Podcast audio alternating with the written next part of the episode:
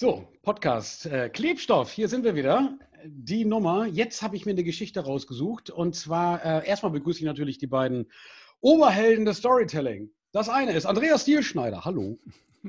Guten Abend. Ja, boom, hier ist Druck drauf, ne? bei mir zumindest. Und äh, hier ist äh, Nils Haseborg, der zweite Meister in der Runde. Servus. Servus. So, und heute äh, habe ich mir eine Story rausgesucht. Ähm, ich habe neulich bei Arte vor der Glotze gesessen und dann stand so ein Ökobauer auf seinem Feld und hat eine Brandrede gehalten gegen, äh, im Endeffekt gegen Glyphosat. Und diese Rede, äh, die hat er dann verknüpft mit, ähm, wie Unternehmen arbeiten sollen. Die fand ich so geil, dass ich gedacht habe, scheiße, äh, das halte ich jetzt mal gut an. Und Tech, also das habe ich mir abgeschrieben, die Rede. Und das ist jetzt meine Story für heute. Mit der steigen wir jetzt mal ein. Die lese ich jetzt mal vor. Grundübel ist doch der Glaube, wir könnten alles kontrollieren. Im Regelfall läuft das doch in Unternehmen wie in der industriellen Landwirtschaft. Um den Ertrag zu steigern, streut man künstlichen Stickstoff auf den Acker. Die Pflanzen gehen ab, auf dem Quadratmeter Acker wächst aber nicht nur Getreide schneller, sondern auch mehr Unkraut. Ist aber kein Problem, gibt ganz tolle Herbizide, kann man drauf machen, sind alle weg.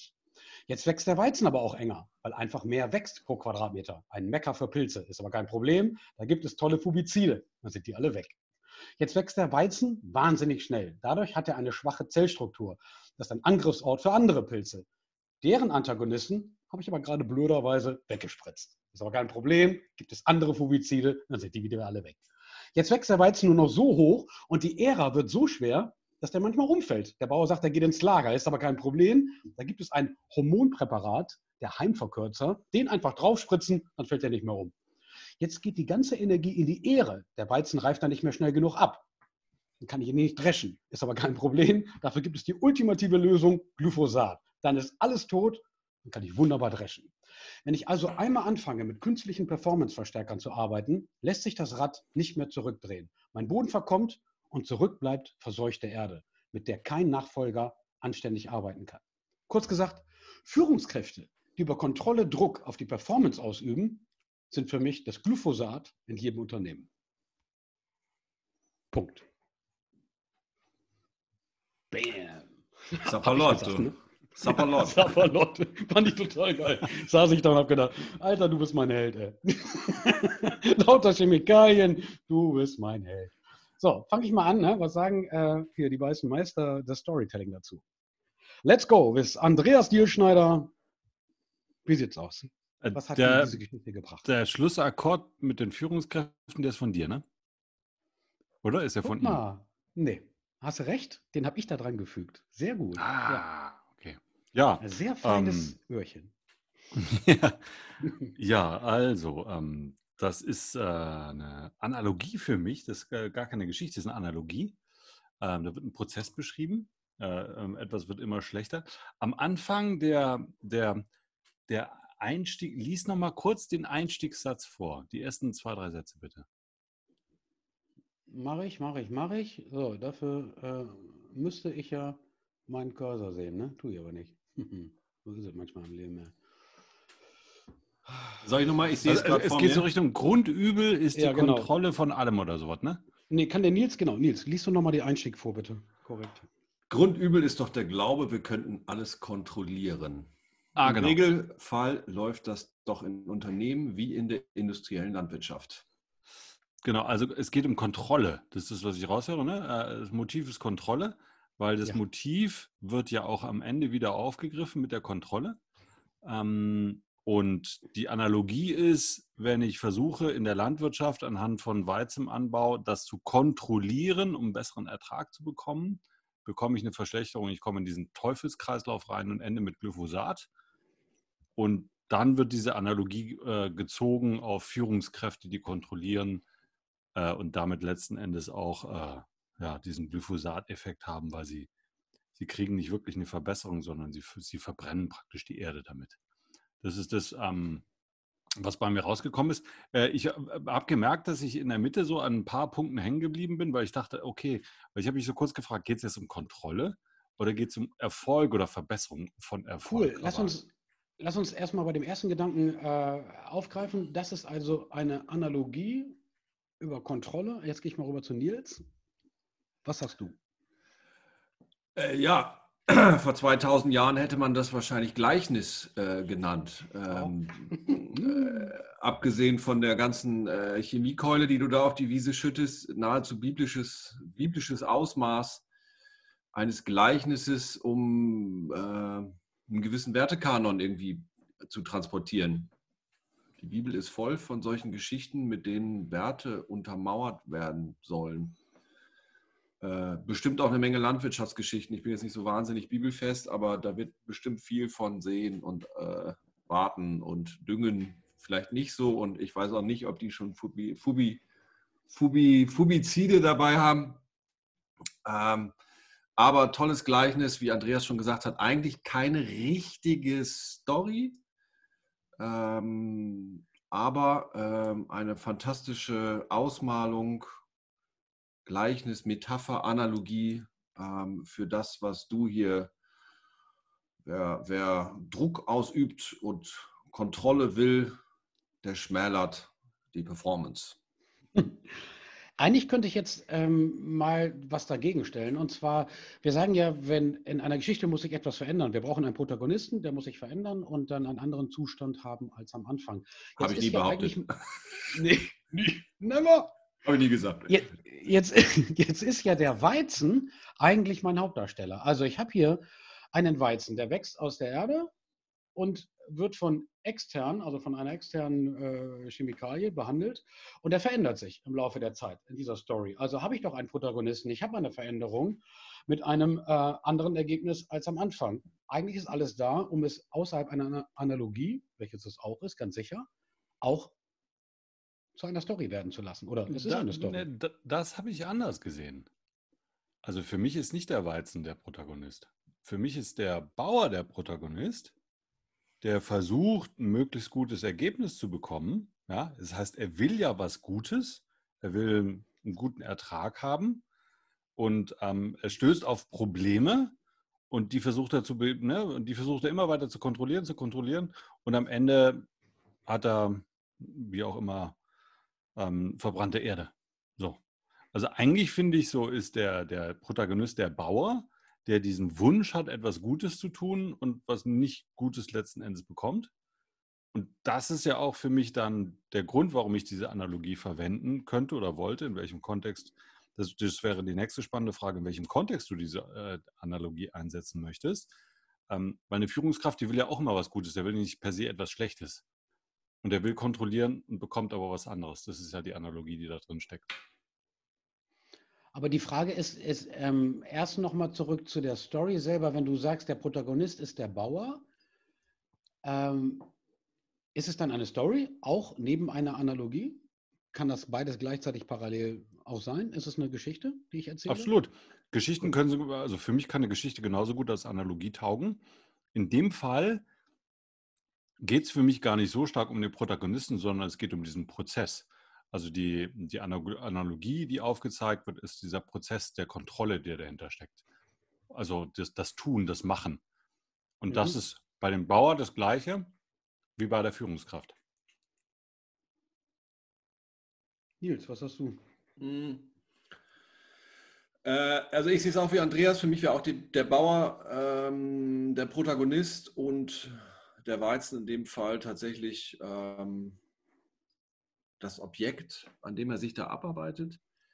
Ähm, von daher, ja, es gibt eine Hauptfigur und ja, wir folgen dieser Hauptfigur ja auch auf ihrem Weg. Ne, der macht da, probiert A, probiert B und, ne? Aber was ich nicht sehe, ähm, und das braucht man auch für die Metapher nicht so richtig, weil du es hinten in der Kernaussage dann dicht machst, aber für eine richtige Story müsste ich irgendeinen Lerneffekt beim Bauern äh, oder eine Veränderung beim Bauern irgendwann erleben und die kriege ich hier nicht mit. Ähm, den Schritt überspringst du, weil du dann, und das reicht in diesem Falle, zumindest für mein Empfinden auch, weil der Punkt ist gemacht, ne? Es ist, äh, du, du steuerst nach links, du steuerst nach rechts, du nimmst diesem Weizen, also in deiner Metapher eigentlich den Mitarbeitern, die Selbstorganisationsfähigkeit, indem du sie überorganisierst. Ähm, mhm. Das Bild ist klar. Von daher kannst du dann eigentlich den finalen Punkt für eine Story dann äh, weglassen, weil du zumindest für mein Empfinden den Zweck erfüllt hast und das Bild klar gemacht hast, versuche es nicht zu überkontrollieren. Der Weizen hätte es auch aus eigener Kraft geschafft ähm, und hätte sich schon zurecht reguliert. Ich habe letzte Woche, vorletzte Woche einen ganz interessanten Artikel in der Brand 1 gelesen, der genau das auch beschreibt, über so einen englischen Lord, der sich jahrhundertelang an dem Familienbesitz abgearbeitet hat. Die haben aber scheiß Erde und da wächst nichts. Ähm, und jetzt hat er sich nach Jahrhunderten irgendwie dazu entschieden, ach, scheiß doch drauf, ich mache jetzt Schluss mit Landwirtschaft, ich renaturiere jetzt hier den ganzen Mist. Ähm, und er sagte auch, der beschrieb genau diesen Effekt, den du da beschreibst. Die Hauptherausforderung ist, nicht eingreifen und es zulassen, weil es passiert dann auch, im ersten Jahr hast du dann eine Plage und denkst, ach du Scheiße, jetzt muss ich doch Gift spritzen. Dann passiert aber drei Monate später, greift ein anderer Mechanismus ein, der diese Insektenplage dann äh, ausnivelliert. Aber die Hauptherausforderung ist, das zuzulassen. Von daher ist die Metapher Natur, die du hier aufmachst, für lass dich mal auf das ein und versuche mal die Hände vom Steuer zu lassen, ähm, finde ich eine super Metapher. Ähm, aber jetzt vielleicht keine reinrassige Geschichte, aber muss auch überhaupt nicht, meiner Meinung nach. Trotzdem tolles Storytelling, weil ich folge dir. Es ist, du hast, äh, finde ich, eine Menge Wendungen, was ja meiner Meinung nach auch eine Story ausmacht, dass es nicht die ganze Zeit linear geht. Du hättest auch gleich sagen können, mach halt Glyphosat drauf, dann ist alles tot. Ähm, du hättest diese ganzen Zwischenwendungen weglassen können, dann wäre es aber uninteressant gewesen. Ja, genau. Die Fallhöhe ist hoch, also die Masse der Chemikalien, das finde ich nett. Ne? Also die, ich als Zuhörer nehme das alles mit. Mein Gott, was für eine Europalette voller Chemikalien da auf diesem Feld rumliegt. Ich persönlich sehe das, äh, diese Story so als Metapher vor allen Dingen im, oder Analogie im, äh, im Agilen. Also die Zeit der langen Konzepte ist vorbei. Ne? Und wir können einfach loslassen. Ne? Wir müssen uns äh, darauf vertrauen, mehr äh, auf das, was natürlich wächst, das, was verbunden ist miteinander. Und dann zu sagen, ja, okay, also durch Chemie untereinander schwierig. Äh, hier, Andreas. Was, äh, was Nils gerade gesagt hat, finde ich, ähm, find ich sehr schön, weil es ist immer wieder diese Frage, was will ich eigentlich damit erzählen mit der Geschichte? Und Nils, das, was du ja gerade gesagt hast, ist so diese positive Veränderungsbotschaft. Ne? Die positive Veränderungsbotschaft ist loslassen. Ja, also ja. wenn wir loslassen, vielleicht kriegen wir erstmal noch eine, eine, Plage, aber es wird sich daraus was verändern und draußen steht was Neues, was Gutes.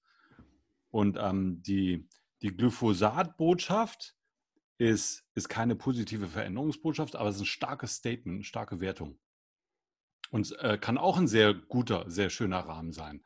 Und das finde ich immer sehr spannend, sich eben genau zu fragen, wo will ich mit der, mit der Geschichte, also in dem Fall mit der Analogie, wo will ich damit hin? Will ich ein starkes Statement haben, eine starke Wertung reinbringen? Ne, das ist Glyphosat. Oder will ich so eine positive Veränderungsbotschaft im Sinne davon, ähm, okay, wie können wir vorgehen, wenn wir loslassen wollen in dem Prozess oder in der Teamarbeit oder wie auch immer. Ja, Nils, du hast die Hand gehoben. Wir sind ja hier äh, ne, in einem ja. visuell unterstützten Call. Das macht man in meinem Alter, da hebt man ab und zu mal die Hand. Äh. das, äh, was soll ich sagen? Weniger Glyphosat. ja, mich hast du mit deinem Agilen jetzt nochmal ähm, kurz aufgescheucht. Ich lese, gucke gerade para noch, par, parallel nochmal, wobei eigentlich dieser aufgescheucht, Bauer, der, äh, mal genauer, was hat ähm, aufgescheucht? ja, Agil? da hat es bei mir kurz eingehakt, weil ich dachte, eigentlich agiert doch der Bauer der super agil, der reagiert doch immer auf das, was passiert. Äh, hoch, ja, dann spritze ich dies, ja, nee, geht auch nicht, dann spritze ich halt jetzt was. Ja, äh, aus welchem Grund? Aber er hat ja ein festes Ziel, Ergebnis im Kopf. Er möchte in einer gewissen Zeit eine bestimmte äh, Ertragsernte haben. Also benutzt er dafür Werkzeuge, um, also er lässt von seinem Ergebnis nicht ab. Das stimmt. Und er ja. versucht händeringend diesen Prozess einzufangen, der immer dramatischer wird. Also äh, insofern das Ergebnis anders zu betrachten, das wäre das Ziel gewesen vom Bauern. Mhm. Das stimmt. Und das, das macht es für mich für das Agile interessant, weil nicht aus dem Ergebnis zu kommen, sondern aus dem, was entwickelt sich während des Prozesses, um zu gucken, wie wir damit umgehen können. Sonst spritzt du nach dem Glyphosat, was muss ja noch was Neues kommen. Irgendwann ist ja echt alles platt. Ja, stimmt. Das wäre dann so der Ansatz. Ja.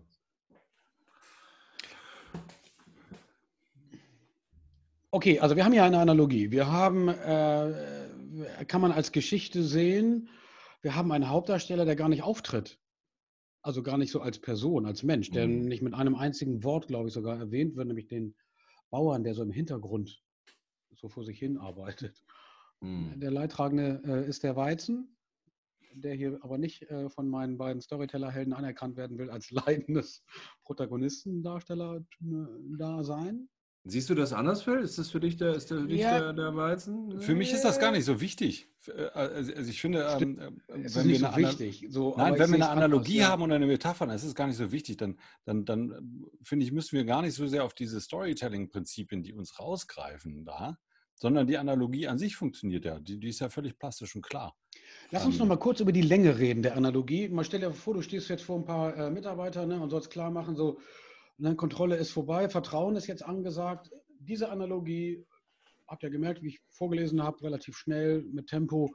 Kann man sowas bringen? Im Unternehmen, vor Mitarbeitern, kannst du dich da hinstellen und so ein Ding raushauen? Würdet ihr das machen? Nils, würdest du sowas ich, vorlesen? Oder also frei erzählen, wie auch immer? Äh, in der Länge nur mit ganz viel Übung.